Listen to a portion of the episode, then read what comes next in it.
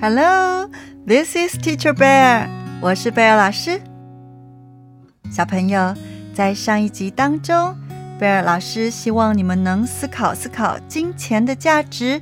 In the last episode, I hope that you could think about the value of money. 因此，贝尔老师写了一首英文诗跟你们分享。Therefore, I wrote an English poem and want to share with you. 希望能帮助你思考哦。I hope it can help you think. 让我们先来听听这首诗。Let's listen to the poem first. The value of money.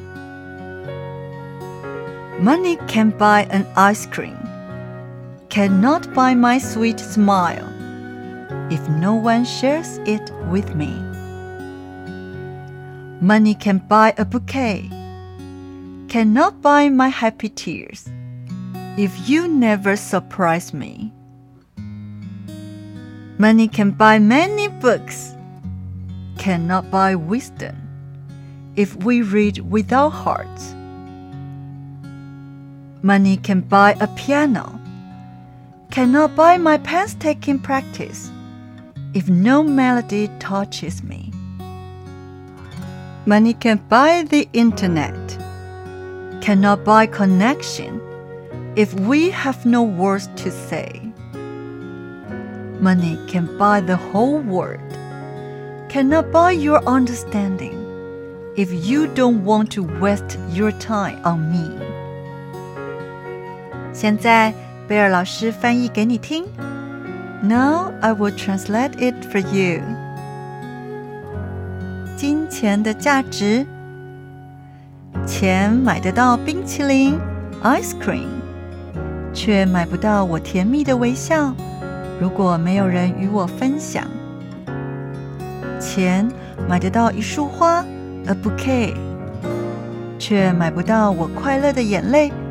如果你从来不给我惊喜，钱买得到很多书 （many books）。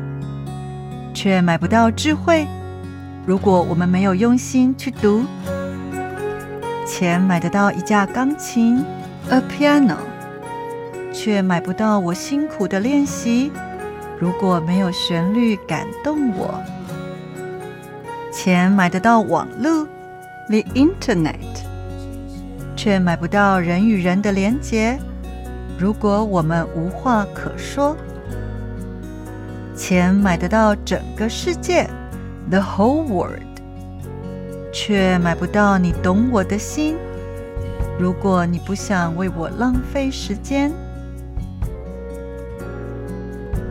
小朋友，你同意贝尔老师的看法吗？Do you agree with me？你觉得钱买得到什么，买不到什么呢？What do you think money can buy or cannot buy？你也可以试试看，把你的想法写下来哦。You can also try to write down your thoughts。还有，对你来说，什么是无价之宝呢？Also, what is a priceless treasure to you？